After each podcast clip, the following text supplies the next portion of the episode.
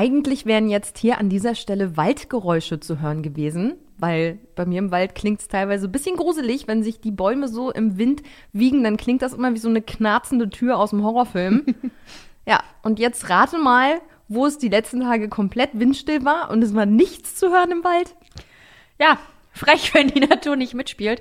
Aber sonst würde ich das kurz imitieren. Nee, okay. Huhu. Schreckszene, der Horror-Podcast.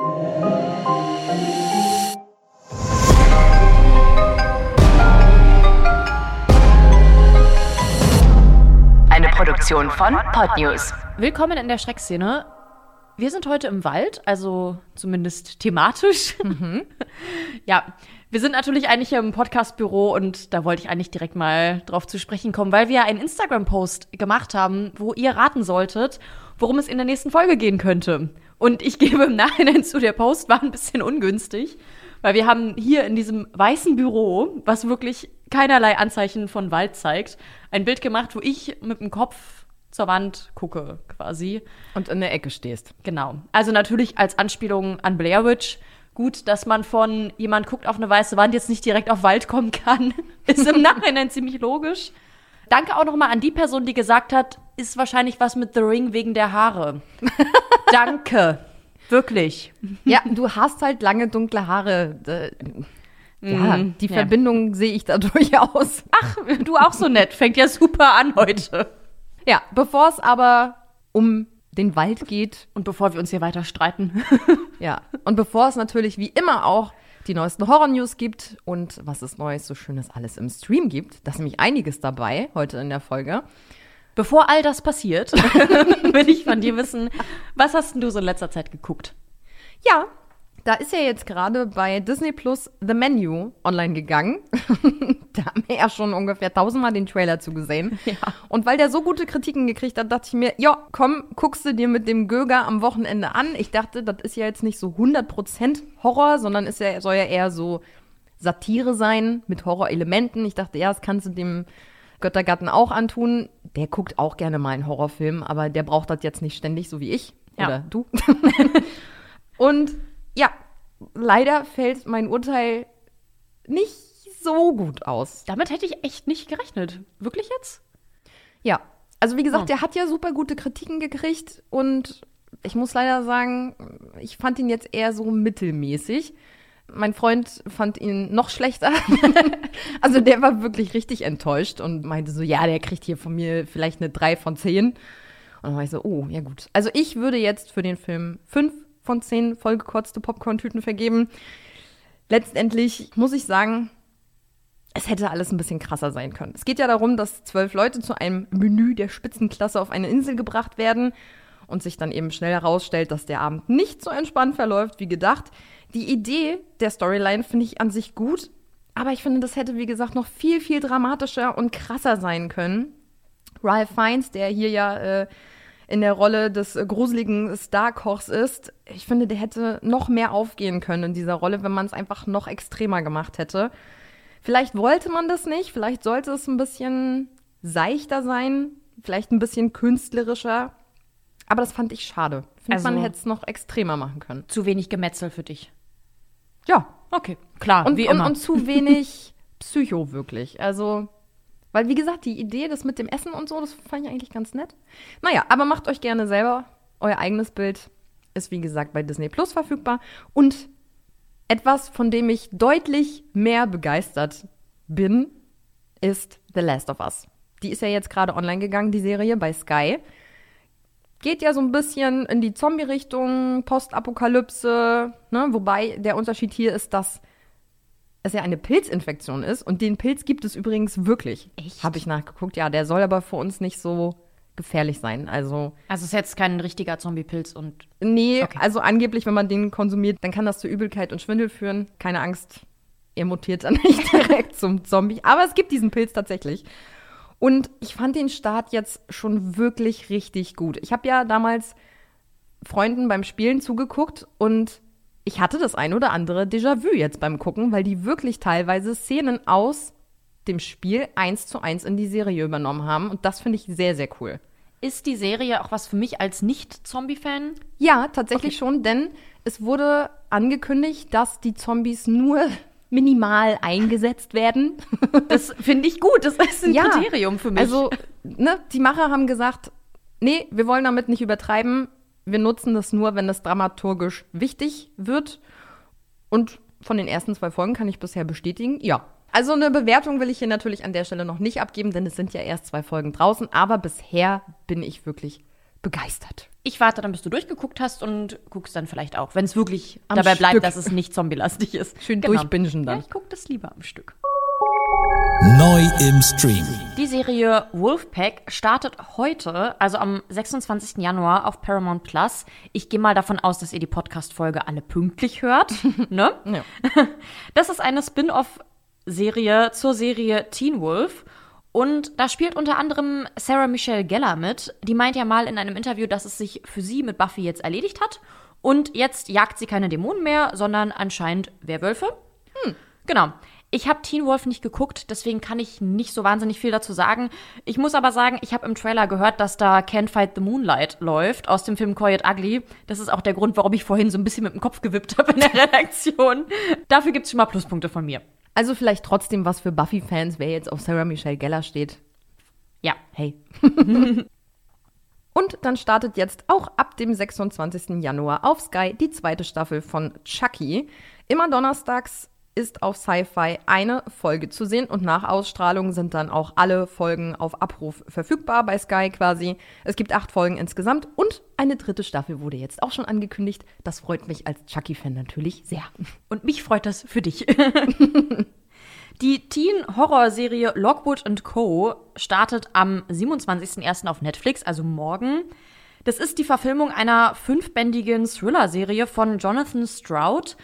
Und ich habe gesehen, dass auch dieser Mann zum Beispiel noch keinen Wikipedia-Eintrag hat. Ist mir vorhin aufgefallen.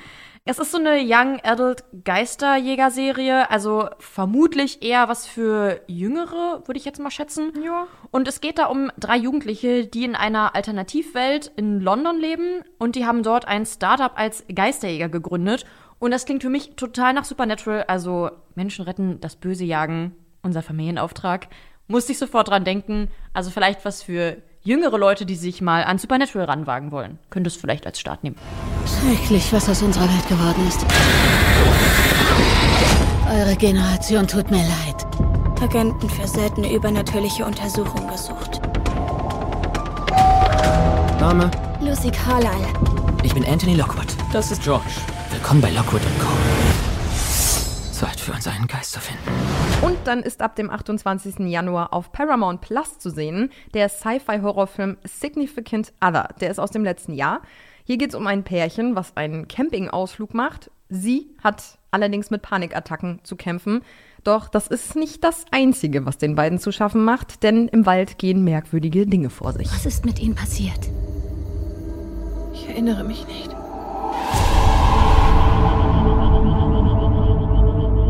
Ich wusste nicht, wo ich im Leben hin wollte. Aber dann bin ich dir begegnet und äh, ich weiß zwar nicht, wohin es geht, aber dass ich mit dir dorthin will. Sind Sie bereit, uns zu sagen, was genau mit ihnen passiert ist? Ich sagte doch, ich erinnere mich nicht. Ich bin ja ein Fan von Waldhorror, also der wird definitiv geguckt. Und der Film hat uns übrigens auch zu unserem heutigen Folgenthema, der Wald ruft, inspiriert quasi. Genau. Und dann gibt's ab dem 4. Februar auf Sky Wow Unhuman, wem kannst du trauen? Das ist eine, ja, eher Horrorkomödie und es geht um einen Schulbus einer Highschool-Klasse und der verunglückt. Und die Schülerinnen und Schüler merken dann aber, dass sie da irgendwie verfolgt werden von jemandem. Ich muss ganz ehrlich sagen, ich werde es mir nicht angucken. Ich habe den Trailer gesehen, es klang einfach alles jetzt nicht so gut, hat mich nicht überzeugt. Schulausflug! Wir werden euch Mauerblümchen die Vorzüge echter Blumen zeigen.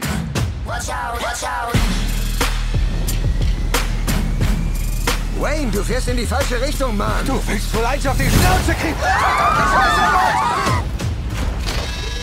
Sie hören eine Nachricht des United States Office of Civil Defense. Wir werden mit Chemiewaffen angegriffen. Fand auch schön, dass du gesagt hast, das ist jetzt eher Horrorkomödie. Also das ist 100% Horrorkomödie. Es ist halt richtig schön albern. Ich weiß, aber für mich ist, sieht es manchmal so ein bisschen so aus, ist es jetzt eine Horrorkomödie oder, oder ist es einfach ein sehr schlechter Horrorfilm? Und das habe ich mich bei dem Trailer zum Beispiel total gefragt. Also, wenn ihr das beurteilen möchtet, guckt es euch an. Dann könnt ihr mir danach Bescheid sagen, worauf ich mich einlassen kann. Und ab dem 4.2. auch auf dem Streamingdienst Paramount Plus verfügbar. Paranormal Activity Next of Kin. Das ist der siebte Teil. Und ich muss sagen, das ist ein bisschen an mir vorbeigegangen. An mir auch, aber ich habe mir ja gerade den Trailer angesehen und ich hatte schon wieder die Hände vorm Gesicht. Es sah richtig, richtig gut aus. ja, findest du? Ja, schon. Ah, okay. Es ist ja das erste Mal nicht Haunted House Horror, sondern in dem Film geht es darum, dass eine junge Frau ja eine abgelegene Amish-Gemeinschaft besucht, weil sie hofft, dort ihre Mutter zu finden, die seit längerer Zeit verschollen ist. Dabei wird sie von einem Dokumentarfilmer begleitet, also hier kommt dann sozusagen auch wieder dieser Handkamerastil mit ins Spiel. Ja, und während die junge Frau hofft, etwas über ihre Wurzeln herauszufinden, wird dann langsam klar, dass sich auch hier etwas Unheimliches verbirgt. Das sind wir ja gewohnt von Paranormal Activity. Wir drehen einen Dokumentarfilm, weil ich gleich meinen ersten leiblichen Verwandten treffen werde. Sie ist eine Amish. Ich bin keine. Du bist eine Amish. Oh mein Gott, Lavina? Hey. deine Puppe gefällt mir. Wie heißt sie denn? Sarah. Das war auch der Name meiner Mom. Sie hat vor langer Zeit hier mal gelebt. Sie ist immer noch hier. Ja, Lena hatte beim Trailer schon direkt die Hände vorm Gesicht. Also, es stimmt, aber so ein paar Szenen sahen schon nicht so verkehrt aus. Aber es ist, finde ich, ein totaler Bruch mit dem, was man eigentlich sonst von Paranormal Activity kennt. Ja, aber die Jumpscares, die waren nicht schlecht. Es kommt ein 13. Freitag der 13. Und ich muss ehrlich sagen, ich wusste nicht, dass es schon 12 gibt. Stimmt. Es ist wirklich viel. Ab einer gewissen Menge verliert man wirklich einfach den Überblick. Jetzt nach über 13 Jahren Wartezeit soll der rauskommen, beziehungsweise jetzt arbeiten die an dem Projekt. Ende 2022 haben schon einige vermutet, dass da was kommt. Aber dann wurde ja diese Prequel-Serie Crystal Lake angekündigt und dann haben sich diese Vermutungen wieder so ein bisschen aufgelöst. Jetzt ist es aber definitiv doch soweit. Autor Jeff Locker und der Regisseur Jeremy Weiss, die arbeiten jetzt zusammen mit dem Schöpfer der Reihe, Sean Cunningham, an einem neuen Film. Und sie haben sogar verkündet, dass sie einen Plan B haben, falls es wieder zu einem Rechtsstreit mit dem Autor des ersten Films Victor Miller kommen sollte. Also sie planen es nicht nur, sie haben auch einen Plan, falls der Plan nicht funktioniert. Ich denke, wir können uns sicher sein, dass da was kommt. Oh wow, also Plan XYZ, alles vorhanden, der Ja. Film wird kommen. Komme, was wolle. Genau. Und was auch definitiv kommt, worauf ich mich sehr freue, ich weiß nicht, ob man es mitbekommen hat, Nee, überhaupt Folgen, nicht. Ne? Scream 6. Da ist jetzt endlich ein Trailer draußen. Ich habe ein Geheimnis. Da ist diese Finsternis in mir. Sie ist mir hierher gefolgt. Und sie wird weiter Jagd auf uns machen. Hallo? Lass uns ein Spiel spielen. Du weißt, du bist ungefähr der Zehnte, der das versucht, oder? Es geht nie gut aus für den Vollidioten mit der Maske. Mag sein. Aber so einen wie mich gab es noch nie, Gail.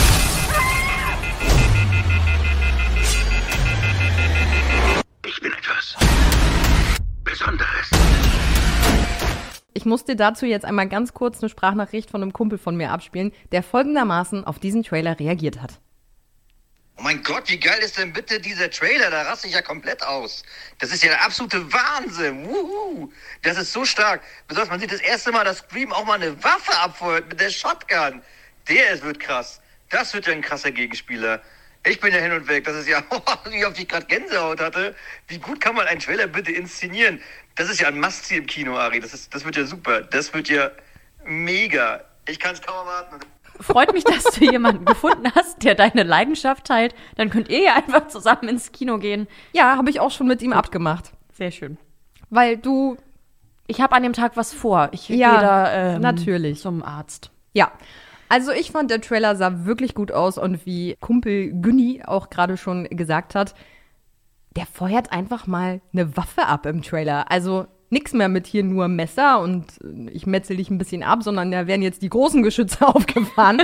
ja, und der Film wird übrigens auch beworben mit New York New Rules. Schön finde ich auch nicht nur hier Messer und ich metzel dich ein bisschen ab. Nee, weil das, das wäre ja langweilig. Ein bisschen abmetzeln. ja, in der Großstadt, ne, es ist alles bisschen anders. In der Großstadt reicht Ari kein Gemetzel mehr. Nein, ich will die nächste Stufe erreichen. Und es wurde jetzt schon offiziell bestätigt, dass Megan einen zweiten Teil bekommt. Der erste Teil, der ist ja momentan super erfolgreich und der hatte ein Budget von 12 Millionen Dollar, hat jetzt schon über 100 Millionen weltweit eingespielt. Und der zweite Teil soll dann wohl im Januar 2025 in die Kinos kommen. Also für alle, die den Film schon gesehen haben und ihn mochten, die können sich jetzt natürlich besonders freuen. Ich werde ihn mir auf jeden Fall auch noch angucken, wahrscheinlich dann auch eher die Uncut-Version. Mhm. Davon hast du mich überzeugt. Mhm, da bin ich dabei dann müssen Zombie-Fans jetzt ganz stark sein, denn nach dem Ende von The Walking Dead wurde nun auch bekannt gegeben, dass die Spin-off-Serie Fear The Walking Dead nach der achten Staffel jetzt abgesetzt wird. Es wird aber gemunkelt, dass der lang ersehnte Crossover-Traum sich erfüllen könnte und beide Serien quasi am Ende zusammengeführt werden. Also schauen wir mal, was das wird. Und dann habe ich noch einen kleinen kurzen Ausblick zu den Walking Dead Sequels, die da demnächst kommen. Es ist ja noch lange nicht vorbei, wie wir alle wissen. Und das startet jetzt ab dem 19. Februar nämlich bei Magenta das erste Spin-off Tales of the Walking Dead. Walking Dead Dead City mit Negan und Maggie startet dann alle Voraussicht nach im Juni diesen Jahres in den USA. Also hoffen wir mal, dass Deutschland da relativ schnell nachrückt. Walking Dead Daryl Dixon startet dann voraussichtlich im Herbst. Und The Walking Dead, Rick und Michonne ist auf das nächste Jahr gerutscht. Alle Spin-offs werden übrigens in der ersten Staffel nur sechs Episoden haben. Das war bei The Walking Dead tatsächlich auch so. Denn hier soll anscheinend geguckt werden, je nachdem, wie erfolgreich das ist, möchte man das fortsetzen. Und dann könnte es sein, dass die Folgenanzahl quasi aufgestockt wird. Hauptsache, sie planen das vorher und machen nicht am Ende irgendwie so einen Cliffhanger und verlängern dann die Serie nicht. Du meinst, so wie wir das jetzt in letzter Zeit ganz oft hatten bei Serien, die genau. einfach abgesetzt werden? ja. ja, ich hoffe nicht. Und ein Trailer macht gerade die Runde und sorgt für sehr viel Aufsehen, und zwar zum Film Skinner Maring. Der Film hat wohl nur 15.000 Dollar gekostet und hat jetzt aber schon die eine Million Dollar Marke an den US-Kinokassen geknackt. Uh.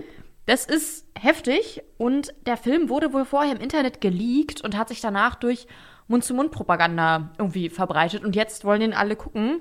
Das hätte natürlich ordentlich schief gehen können. Hm. Ich habe mir den Trailer angeguckt und ich muss ganz ehrlich sagen, ich habe noch gar keine Ahnung, worum es geht, aber es gibt so eine extrem düstere Stimmung und ich hätte Bock, mir den anzugucken. Ja, es hat so ein bisschen Paranormal Activity Vibes, glaube ich auch, ne? Ja, schon. Und dann immer diese Stimme und die dunklen Bilder und so. Guckt euch da wirklich auf jeden Fall mal den Trailer an. Der hat was. Und dann habe ich mich auch über diese Nachricht gefreut. Das Videospiel Dead Space wird vermutlich verfilmt. Horrorlegende John Carpenter wurde nämlich gefragt, ob er an der Umsetzung interessiert wäre. Und er meinte, ich glaube, sie haben bereits einen anderen Regisseur engagiert. Also vermutlich hat er da jetzt eine kleine Info geleakt, nämlich, dass schon an diesem Projekt gearbeitet wird. Da würde ich mich wirklich freuen. Das ist nämlich wieder so ein Videospiel, bei dem ich stundenlang beim Spielen zugeguckt habe. Und ja, weil es einfach schon beim Zugucken nur wenn jemand anders gespielt hat, war es schon so gruselig und spannend. Also das spielt ja so weit in der Zukunft im All und aggressive, eklige Wesen bewegen sich da so durchs Raumschiff. Also das mhm. hat schon eine sehr eklige Stimmung so. Und wenn man das dann auch noch im Dunkeln spielt, dann bist du richtig dabei. Ich war nur einmal dabei, als jemand Slenderman gespielt hat und seitdem mache ich sowas nicht mehr. Ich glaube, da habe ich auch so ein bisschen das Haus zusammengebrüllt. Und damit kommen wir jetzt schon zum Thema der heutigen Folge, und zwar Der Wald ruft. Wir haben uns nämlich den Trailer von Significant Other angeguckt und waren begeistert und dachten, Mensch, es wird Zeit, so verdammt viele Horrorfilme spielen im Wald. Wird Zeit, dass wir uns damit mal beschäftigen. Ja, wir beziehen uns da jetzt allerdings wirklich nur auf Filme, die hauptsächlich im Wald spielen, denn der Wald kommt an sich natürlich oft vor im Horrorgenre, aber oftmals sind es dann eher Waldhütten, oder Dörfer, Camps etc., die dann so Schauplatz sind. Und wir haben jetzt darauf geachtet, dass der Horror sich hauptsächlich im Wald abspielt. Diese Filme haben nämlich sogar ein eigenes Genre, beziehungsweise es ist ein Subgenre des Horrorfilms. Und zwar sind das dann Backwood-Filme, zu Deutsch Hinterwäldler-Filme. Und das Merkmal dieser Filme ist, dass eine Gruppe von so städtischen Durchschnittsmenschen, also sowas wie wir, weg von der Zivilisation rein in den Wald geht. Das muss jetzt nicht streng genommen immer der Wald sein, ist aber in den meisten Fällen so. Da haben sie dann kein Handynetz und da erleben sie dann in irgendeiner Art und Weise quasi die Hölle. Und um zu überleben, müssen sie den zivilisierten Anteil ihrer Persönlichkeit ablegen und die Gesetze der Monster befolgen. Sprich, normalerweise, wenn sie in der Stadt sind, würden sie jetzt nicht rumrennen und töten, aber im Wald, um sich zu verteidigen, müssen sie es dann eben doch tun. Und genau, wichtig für das Genre ist halt, dass der Ort völlig abgelegen und isoliert ist. Und das wurde 1974 durch Texas Chainsaw Massacre gegründet. Nachträglich wurden dann aber auch noch ältere Filme mit dazugepackt. Ja, und auch Texas Chainsaw Massacre kommt jetzt in dieser Folge nicht vor, denn der spielt auch nicht hauptsächlich im Wald. genau. Trotzdem haben wir einen Bildungsauftrag, deswegen wollte ich das jetzt mal erklären. Und wenn wir über Waldfilme sprechen, dann müssen wir natürlich mit dem Wald-Horrorfilm schlechthin natürlich starten, nämlich ja. Blair Witch Project. Ich glaube, es gibt kaum jemanden, der den nicht gesehen hat, oder? Bei dem Hype, den der Film damals hatte? Ich muss auch ganz ehrlich sagen, ich habe wahnsinnig viel recherchiert zu Blair Witch Project.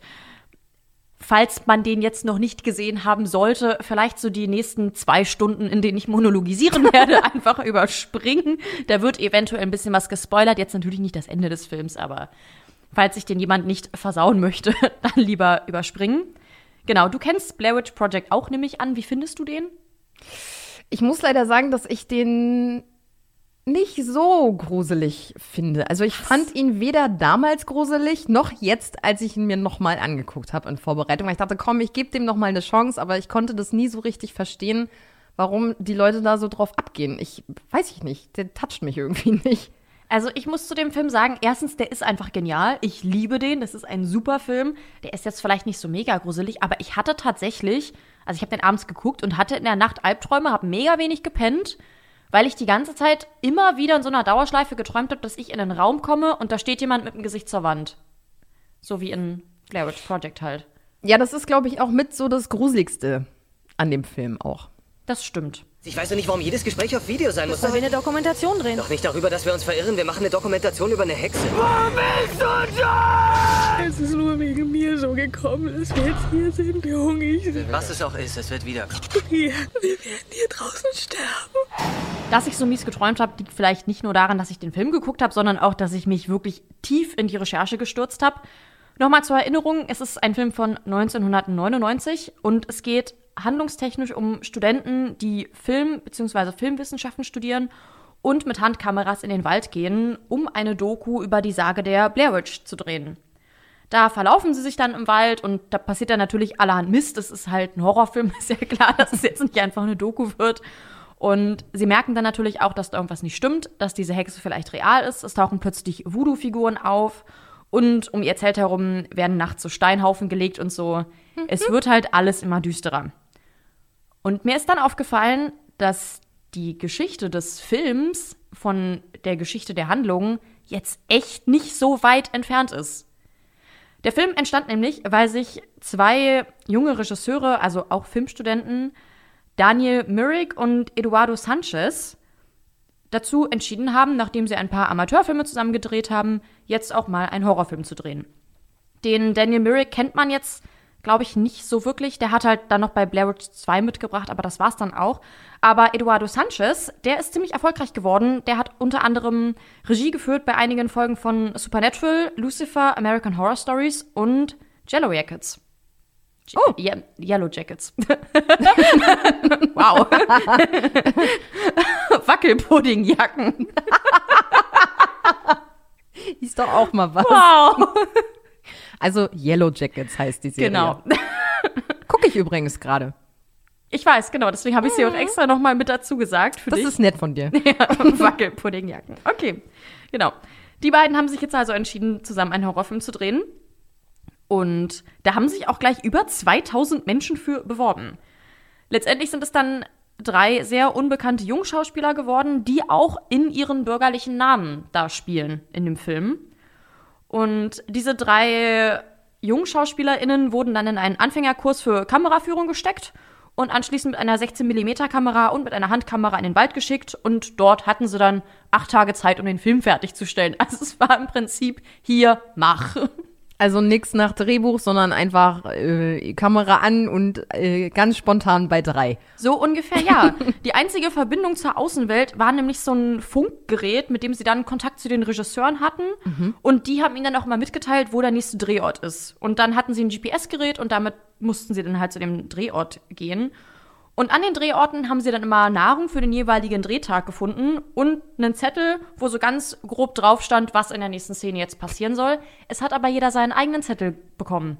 Die anderen wurden nicht darüber informiert, was die jeweils anderen da gerade treiben. Okay. Das klingt, finde ich, alles so ein bisschen nach einer Schnitzeljagd. Ja, das ist nämlich das Ding, wo es dann auch ein bisschen gestört wird. Es ist ja im Film so, dass die ProtagonistInnen immer tiefer in den Wald gehen und dementsprechend auch immer mehr so fertig mit den Nerven sind. Das kam unter anderem davon, dass auch die SchauspielerInnen tatsächlich ein bisschen verrückt geworden sind, weil die Essensrationen auch immer kleiner wurden. Also ja wie im Dschungelcamp. Ja, die haben danach auch in Interviews gesagt, es war jetzt nie so, dass sie kurz vorm Verhungern standen, aber die waren schon ordentlich zickig dann auch irgendwann, weil die Hunger hatten und weil die nicht vernünftig schlafen konnten. Hm. Sie hatten aber natürlich hier so Fluchtrouten und sowas, alles für den Notfall. Also man hat die jetzt nicht einfach so ausgesetzt. Und es war zum Beispiel auch unter anderem nicht klar, dass Josh, eine der Figuren, irgendwann im Film verschwindet. Der hat das auf seinem Zettel gelesen, hat den anderen nicht Bescheid gesagt, ist dann nachts davon gerannt in das Auto von den Regisseuren, hat sich da versteckt und die anderen beide standen dann da. Hm. Okay. Jetzt hm. ist er weg. Das finde ich gut. Genau, zusammen mit den Regisseuren hat Josh dann da nachts Lärm gemacht, hat da Äste rumgeschmissen und sowas alles. Das alles bei seinen lieben Kollegen, die die ganze Zeit total hungrig waren und schon länger nicht richtig pennen konnten. Und genau, das hat dann letztendlich auch alles dazu geführt, weil das alles relativ realistisch natürlich auch rüberkommt, dass ganz viele Leute geglaubt haben, dass das wirklich echt ist. So fängt der Film ja auch an, von wegen hier, wir haben Filmmaterial gefunden von 1994. Und ich habe mich mit einem Kollegen unterhalten, der den Film damals im Kino gesehen hat und der meinte, in dem Kino in Amerika dachten wirklich alle, dass das echt ist. Ja, zu damaliger Zeit finde ich das auch fast ein bisschen verständlich. Dass man das vielleicht, ja, Ende der 90er noch geglaubt hat, dass das jetzt nicht gefaked ist. Was ich auch heftig finde, ist, damals konnte man IMDb-Einträge noch faken und die haben da reingeschrieben bei den Schauspielern, dass die verschollen sind. Die Okay. galten wirklich im Internet als verschollen. Wirklich, ich dachte die ganze Zeit, es kann alles nicht euer Ernst Eine sein. ausgeklügelte Marketingstrategie nenne ich das. Genau, und die Filmrollen, die wurden ja dann in diesem Haus angeblich gefunden, wo der Film endet. Das ist das Haus von dem Serienmörder der Blair Witch. Komme ich auch gleich noch dazu. Denn das ganze Ding um die Blair Witch, das ist nämlich auch total heftig. Die Legende gibt's nämlich gar nicht. Okay, das finde ich jetzt schade. Ja, aber die haben das genial gemacht. Die haben einfach eine Legende erfunden. Sie haben dafür eine historische Zeittafel erstellt, die 200 Jahre in der Geschichte zurückgeht. Und dann haben sie eine Website gegründet und dort haben sie dann so als Fakten getarnt, halt von diesem Verschwinden dreier Filmstudenten berichtet. Das war dann angeblich 1994.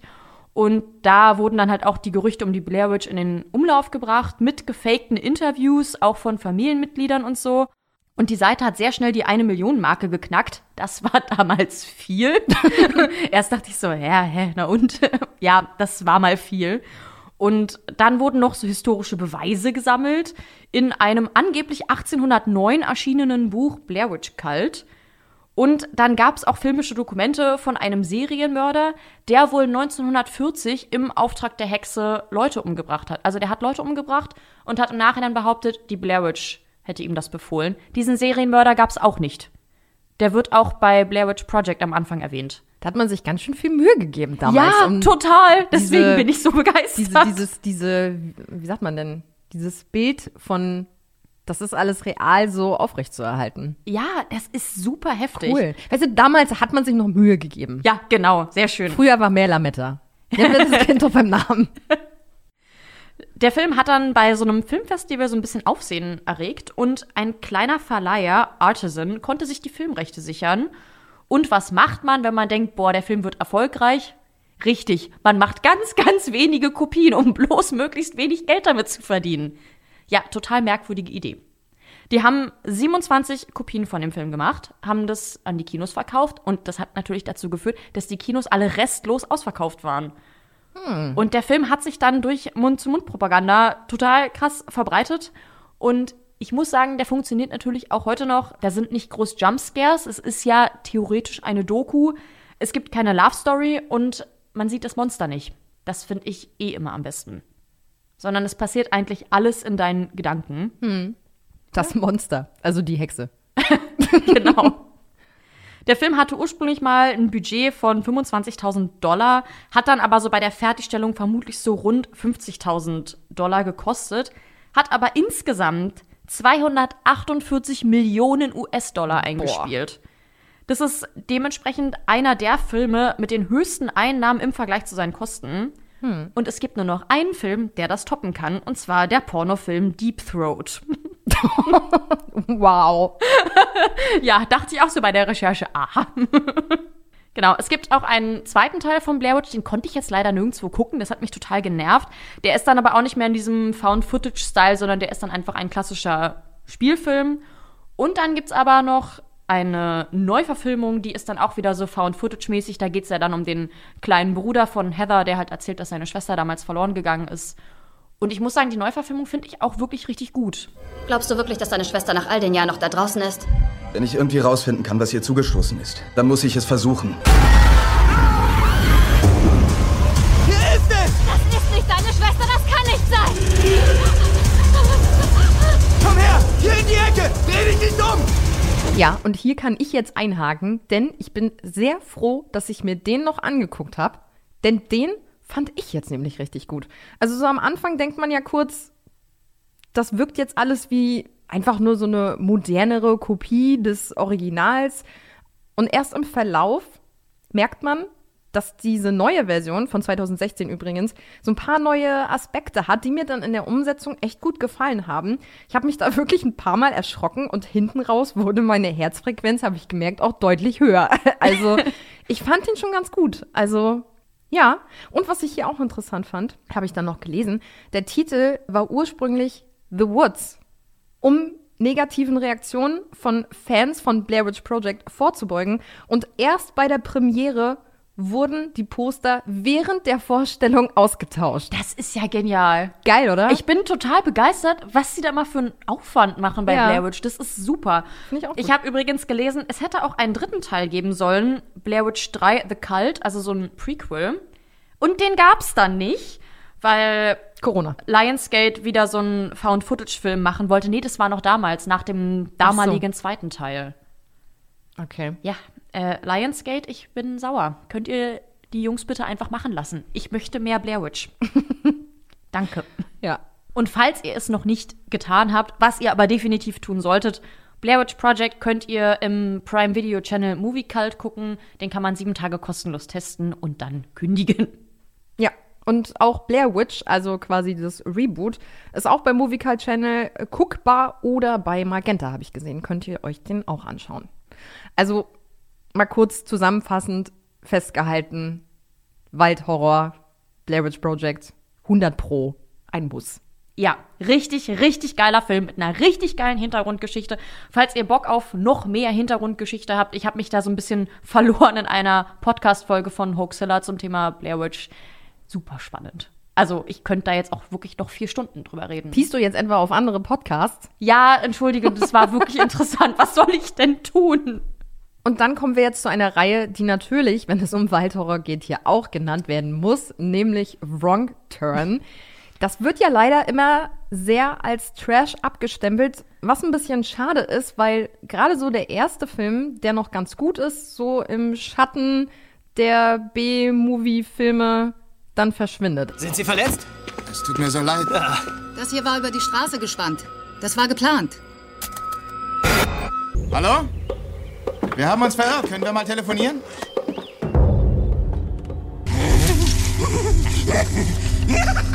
Also alle Fortsetzungen, das sind ja alles B-Movie-Filme, da gab es nicht mehr viel Budget, da wurde sich nicht mehr allzu viel Mühe gegeben. Hauptsache Möpse und viele Slasher-Szenen und dann ja wird sich schon irgendwie verkaufen. Ich muss auch sagen, ich kenne jetzt merkwürdigerweise nur den fünften Teil. okay, wow. Und ja, wenn man den fünften Teil kennt, hat man auch nicht mehr so richtig viel Bock, sich die anderen Filme anzugucken. Aber den ersten kann ich wirklich noch empfehlen, muss ich sagen. Der ist ja von 2003 und ich finde, hier sieht man, dass sich noch Mühe gegeben wurde. Das liegt unter anderem auch daran, dass nämlich derselbe Typ hier das Special Make-up gemacht hat oder die Special Make-up Effects, wie auch bei Aliens zum Beispiel oder Jurassic Park. Aha, krass. Also da war ein Mann am Werk, der Ahnung hat von seinem Fach, sag ich jetzt mal.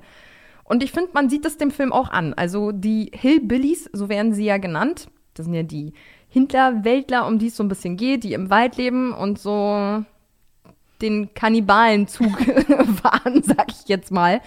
Die sehen schon echt gut aus. Also gut gemacht einfach. Und man sieht nachher in den Fortsetzungen einfach, ach, nee, das ist dann teilweise wirklich, sieht es so schlecht aus, als hätten die sich einfach nur so eine Maske aus dem 99-Cent-Laden aufgesetzt.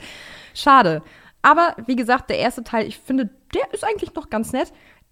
Hier geht es ja um eine Gruppe von, ja, ich würde jetzt mal so sagen, mit 20ern, die mit ihrem Auto im Wald liegen bleiben, dann Hilfe rufen möchten und dabei eben auf besagte Hillbillies treffen, die Menschenfleisch bevorzugen. Und so nimmt das Ganze seinen Lauf da durch den Wald. Einer der Hauptrollen wird übrigens gespielt von Eliza Duschku, die ich aus Girls United kenne, als großer Cheerleader-Fan. Ah. Und selber auch mal Cheerleader gewesen übrigens. Und deswegen fand ich das so witzig, als ich sie dann in diesem Horrorfilm gesehen habe. Und ich dachte mir die ganze Zeit immer nur so, wann holt sie ihre Pompons raus und springt hinter dem Baum hervor und schreit erstmal, go, go! oder so. Das Ja. passiert dann so im neunten Teil oder so, wenn es noch trashiger wird. Das wäre mal was anderes auf jeden Fall. Ich glaube, da rechnet keiner mit, wenn so ein Cheerleader hinterm Baum hervorspringt. Ja, auf jeden Fall wurde als Kulisse hier die, oh scheiße, wie spricht man es jetzt aus? Appalachen? Appalachen? Keine Ahnung. Die bleiben gleich. Ist auf jeden Fall so ein großes Waldgebiet in den USA. Und die dienten übrigens auch als Schauplatz für unter anderem Blair Witch Project. Man hört, man hört. Und The Descent.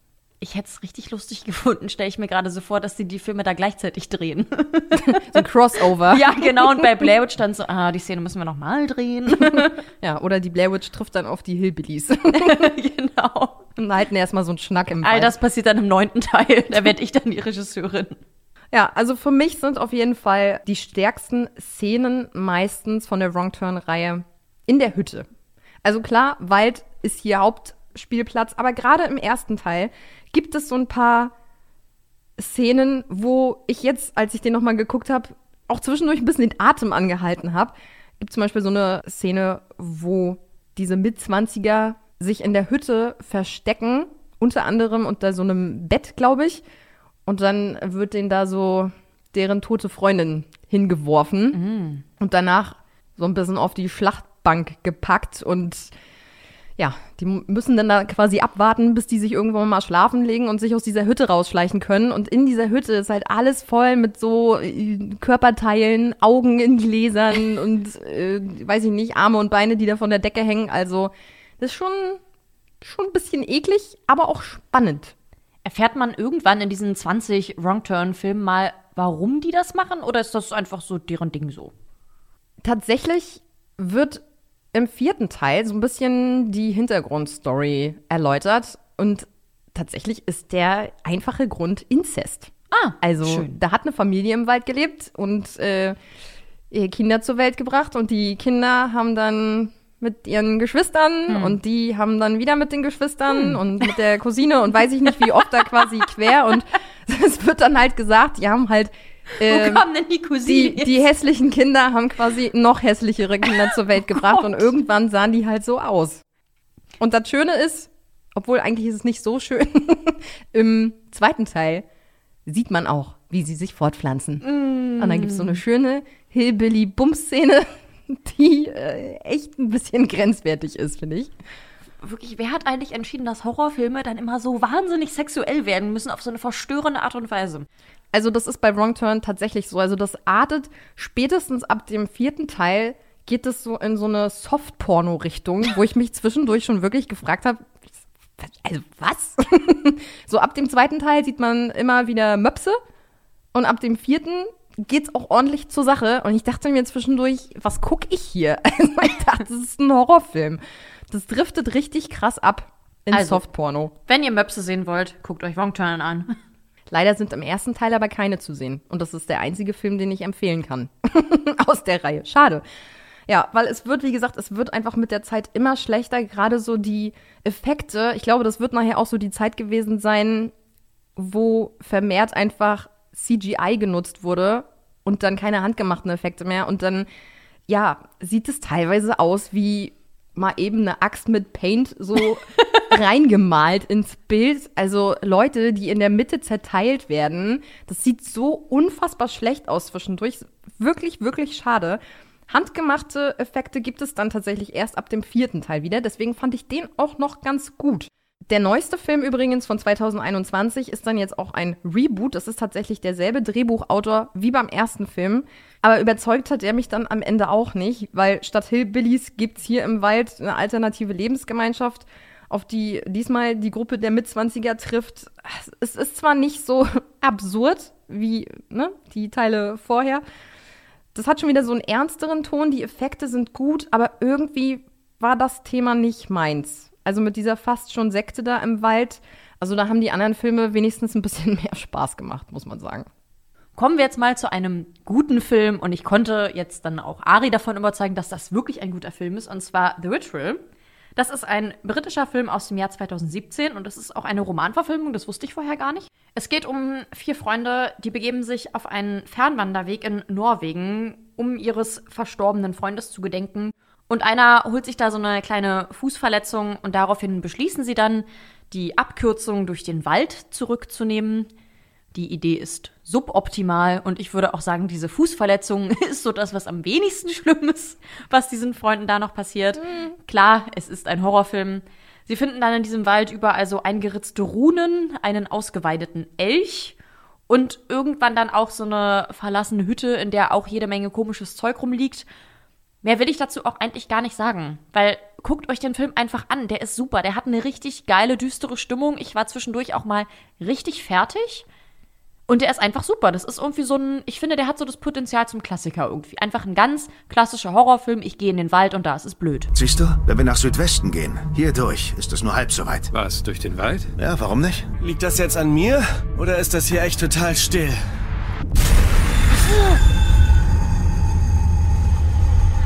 Er wurde ausgeweidet. Vielleicht sind Jäger hier draußen. Ein Köder? Möglicherweise. Oder das ist der Teil, den sie einem in den Naturdokus nicht zeigen. Das ist eine Warnung.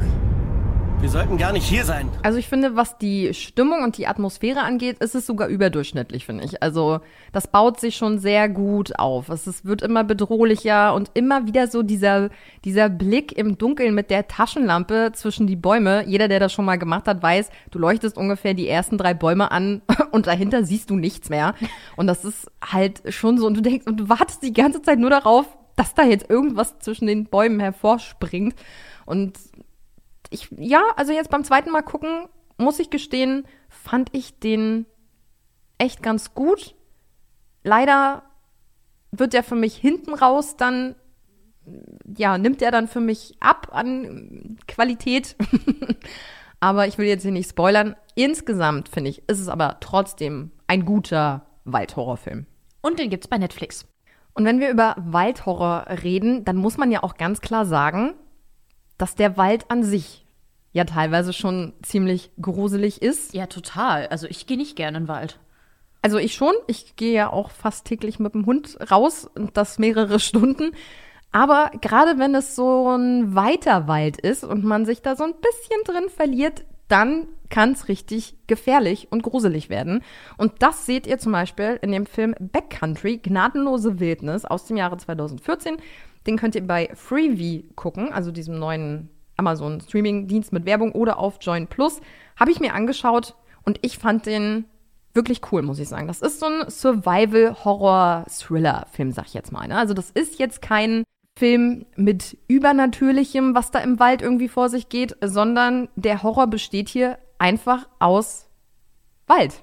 Der reine Wald und die Gefahren, die dieser Wald mit sich bringt und wenn du dich vor allem in diesem Wald verläufst. Hey, Sie können gleich los. Ihr Kanu liegt unten am Ufer. Eine Karte für Sie? Nein, ich kenne das Gebiet. Bärenspray. Eichhörnchen sehen. Sicher, dass wir da lang müssen? Das ist der Weg. Da ist nämlich so ein Pärchen, die möchten einen Wochenendtrip in der Wildnis von Kanada verbringen und ja, verlaufen sich halt einfach irgendwann. Und in diesem Wald gibt es auch Bären. und das beruht auf wahren Begebenheiten. Und wie gesagt, ich fand ihn eigentlich echt gut. Kritiker sind hier teilweise der Meinung, dass sich das ein bisschen zieht, bis es mal so richtig losgeht.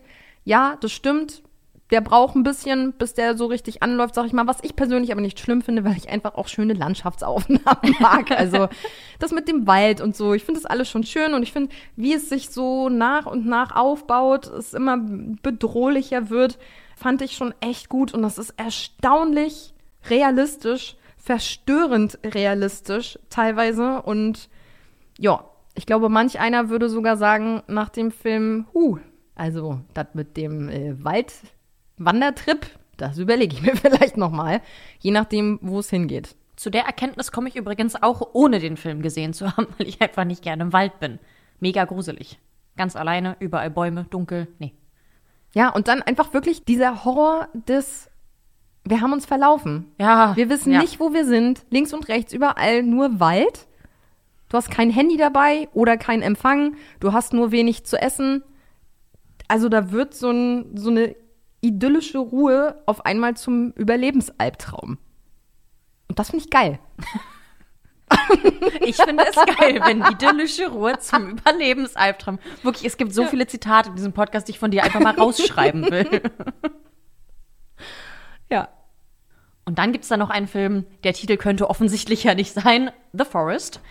Den gibt es auf Netflix und das ist ein US-amerikanischer Horrorfilm aus dem Jahr 2016 mit Natalie Dormer. Die kennt man, wenn man das denn kennt, aus Game of Thrones und Tribute von Panem. Ich bin jetzt von beidem nicht der Fan, aber du magst die, ne?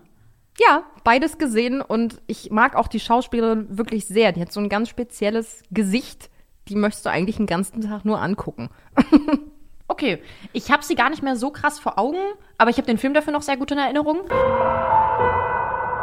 Ihre Schwester ist in den Aokigahara-Wald gegangen. Dort gehen verzweifelte Menschen hin, um Selbstmord zu begehen. Der Wald ist sehr gefährlich. Kommen Sie nicht vom Weg ab. Oh mein Gott, das ist Ihr Zelt. Jess! Jess! Jess! Sie dürfen nicht über Nacht bleiben. Ich gehe nicht ohne meine Schwester.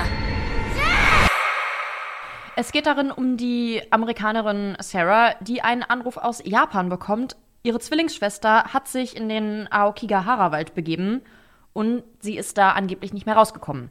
Das klingt jetzt natürlich alles nicht so richtig dramatisch, wenn man nicht weiß, was das für ein Wald ist. Der Aokigahara-Wald ist dieser Selbstmordwald in Japan. Also, falls ihr bei dem Thema irgendwie sensibel seid, dann guckt euch bitte den Film nicht an und überspringt auch gerne die nächsten paar Minuten. Und Sarah reist ihr dann hinterher, um sie in diesem Wald zu suchen. Und sie wird da drin aber so ein bisschen verrückt. Und das Ganze nimmt dann so seinen Lauf. Und jetzt wollte ich natürlich wissen, was ist da los in diesem Wald? Also ich muss dazu sagen, gedreht wurde in Serbien, weil man in dem Wald nicht drehen darf. Das ist ein relativ junger Wald, habe ich gelesen. Also ein Wald ist anscheinend jung, wenn er 1200 Jahre alt ist. Hm, okay. In der Wald-Community sagt man mit 1200 Jahren, da fängt das Leben an. okay. Das, das habe ich erfunden, das ist nicht wirklich so. Was, es gibt keine Wald-Community? Oh. ja, doch bestimmt. Und der entstand damals, als ein nahegelegener Vulkan zehn Tage lang am Stück Lava spuckte. Durch diese unterirdischen Lavaströme entstanden dann so Tunnel und Höhlen. Und dadurch gibt es jetzt auch ein gewisses Risiko, dass man in diesem Wald quasi einkrachen kann im Boden. Ah, okay. So viel erstmal quasi zu diesem Mythos. Die Vermissten werden aber in der Regel super schnell gefunden und denen passiert dann auch nichts. Es gibt über diesen Wald ein weit verbreitetes Gerücht, dass im 19. Jahrhundert verarmte Familien ihre Kinder und Senioren im Wald zum Sterben zurückgelassen haben. Boah. Das ist aber wirklich nur ein Gerücht. Es gibt dafür überhaupt keine Beweise. Und man weiß, glaube ich, auch nicht so wirklich, woher das kommt. Und außerdem gibt es halt wirklich diverse Selbstmorde in diesem Wald.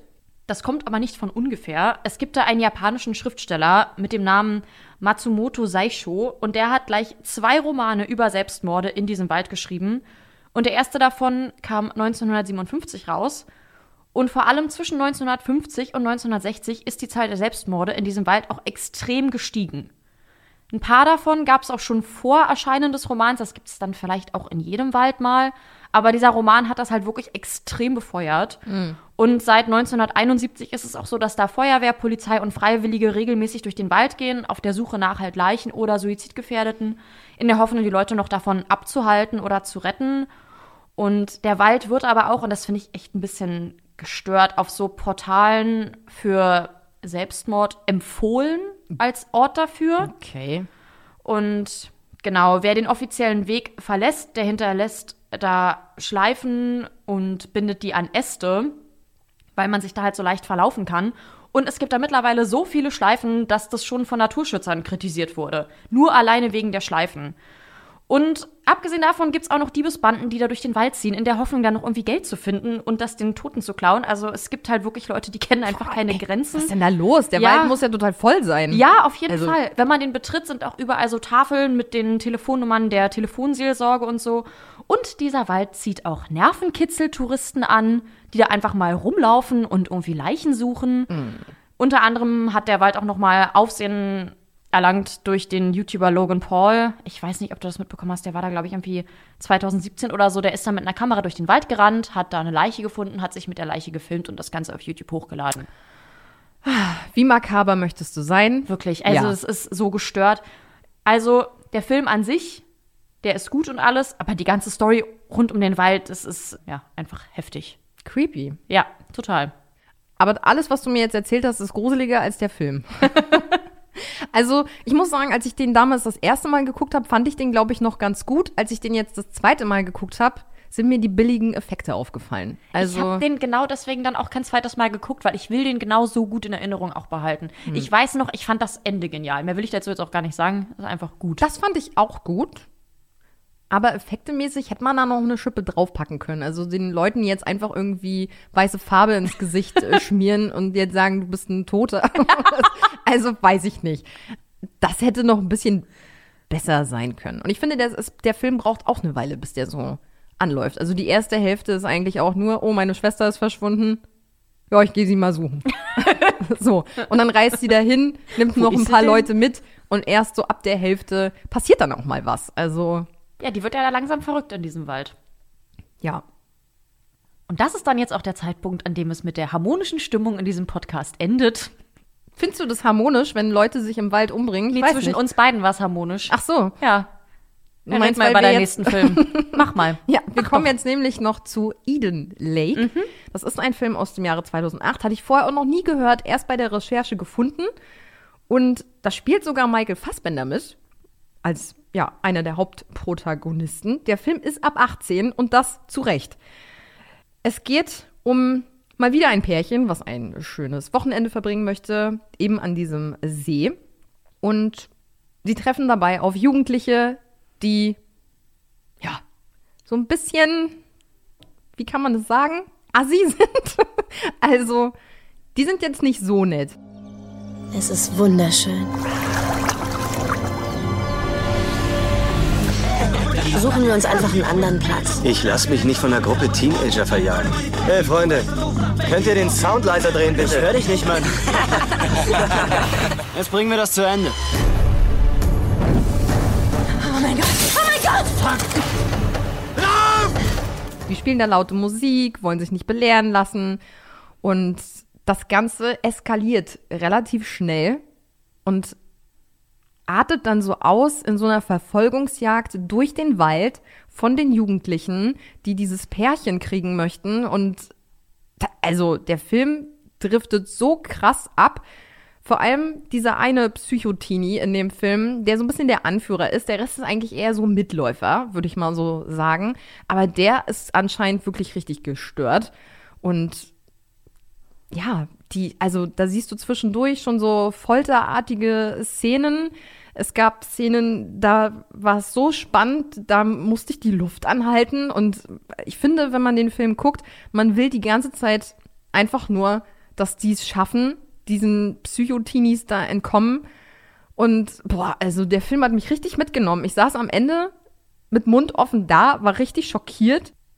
Ja, und wusste gar nicht, was ich dazu sagen soll. Und dann habe ich sofort Lena gesagt, Lena, den musst du gucken. Und danach war Lena sauer auf mich, weil auch Lena so schockiert war von diesem Film. Ja, schockiert ist gar kein Ausdruck. Also der war schon echt brutal. Ich muss sagen, dieser Film ist, glaube ich, mit die krankeste Scheiße, die ich jemals gesehen habe. Ich würde jedem davon abraten, diesen Film zu gucken. Und ich werde nie wieder einen Film gucken, wenn du mir den vorschlägst, wo Amazon Prime sagt, Kunden, die diesen Film gesehen haben, sahen auch A Serbian-Film. Ja, wobei ich das jetzt nicht nachvollziehen kann. Ich habe ja Serbian-Film nicht gesehen. Ich werde den auch nicht gucken. Für alle, die den nicht kennen, erstens cool für euch. Ich kenne ihn ja auch nicht.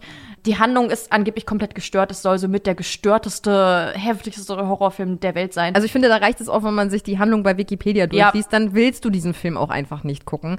Aber ich finde, weil du halt sagst, dass das so, so krass und so gestört ist, also der ist ja jetzt bei weitem nicht so gestört, in Anführungsstrichen, wie zum Beispiel jetzt Terrifier 2 oder so. Doch, finde ich schon. Weil Terrifier 2 ist halt einfach nur Gemetzel, aber ich fand halt Eden Lake ging halt richtig krass an die Psyche. Ich war, nachdem ich den Film geguckt habe, den ganzen Abend richtig mies drauf. Ich kam gar nicht mehr runter. Das hat mich komplett fertig gemacht. Einfach die Bilder, die ich da gesehen habe. Und für mich war das auch am Ende gar nicht mehr so, dass ich gehofft habe, dass die aus dem Wald kommen. Ich wollte einfach nur noch, dass es vorbei ist. Und ich dachte so, okay, entweder ihr, ihr seid jetzt tot, ist mir egal. So, oder ihr kommt da jetzt raus. Ich will nicht mehr. Ich, ich kran nicht mehr. Wirklich. Ich fand ihn heftig. Ich habe mich am Wochenende mit Freunden getroffen und wir haben uns darüber unterhalten, über die Folge und so. Und ich habe den einfach einen 45-minütigen Vortrag gehalten, warum sie nicht Eden Lake gucken sollten. Der hat wirklich, mich hat, glaube ich, nie ein Film so fertig gemacht wie der. Aber das ist ja auch was Gutes. Ein nee. Film soll ja auch Emotionen auslösen und das zeigt ja einfach nur, wie viel der Film mit dir gemacht hat. Und deswegen finde ich den halt auch so gut, weil ja, ich einfach merke, wie der mich richtig mitgenommen hat. Und das finde ich dann gut an dem Film. Und es liegt, glaube ich, auch daran, dass der einfach so realistisch ist. Ja. Es könnte genauso passieren. Ich hoffe nicht, dass ihr irgendwann mal auf solche Psychotinis trefft, aber das bestärkt mich jetzt wieder nur in meinem Handeln, dass wenn ich künftig irgendwelche aufmuckenden Teenies irgendwo sehe, ich da den Teufel tun werde, die anzuquatschen und zu sagen, ey, benehmt euch mal ein bisschen, weil das kommt im Worst Case dabei raus. Also Klar, ein Film soll was mit dir machen, aber ich finde, ein Film sollte nicht das mit mir machen. Also wirklich, nee. N -n. Nein, nein, nein. Null von zehn von mir. Also der Film war ja auch, habe ich gelesen, extremst in der Kritik. Es ist meistens so, wenn ja jüngere Teenies irgendwie zum Opfer oder zum Täter werden. Und deswegen wurde der hier und da nicht so gut aufgenommen von den äh, Kritikern. Der Hintergrund ist aber, dass der Film hatte den Anspruch, so ein bisschen dieses Broken Britain darzustellen. Das ist so ein Begriff aus Anfang der 2000er, was so ein bisschen die wachsende Kriminalität und die Verrohung der Jugend in Großbritannien beschreibt. Und das spiegelt der Film, finde ich, auch ganz gut wider. Ja, aber es ist, äh, ja. Ja. Ich habe mich wirklich beim Gucken die ganze Zeit nur gefragt, was in den Leuten vorgegangen ist, die das gedreht haben. Wie gesagt, ich äh, bin nicht begeistert.